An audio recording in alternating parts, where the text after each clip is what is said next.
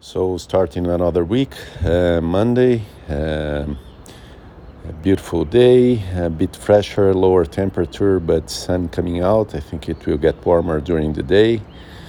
Uh, nice day after a good week of trainings, uh, full of trainings, and yesterday, Sunday, it was quite intense. It was a run in the morning, then a walk, then almost two hours in the tennis game tennis doubles, which is always good because I ran a lot and uh, a lot of movement in different directions. This is different muscles for my body, so it's good. Uh, at the end of the day, I was feeling a bit the sore in the muscles.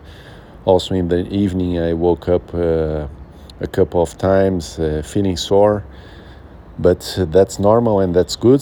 Today morning already starting to move. I'm feeling much better. I think recovery is good and fast, uh, and that's great. So today is rest day, good for the body.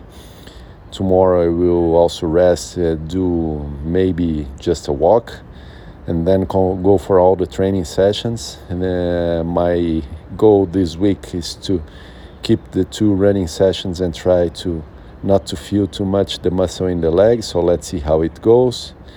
And also, what is going to be good this week is that I will probably be able to resume swimming. Uh, there is open swimming pool, so that's great. Uh, so looking forward to it to combine all the sports, a lot of training sessions, bike, swim, run, and uh, let's see. So anxious and excited about it. Uh, let's go for the week.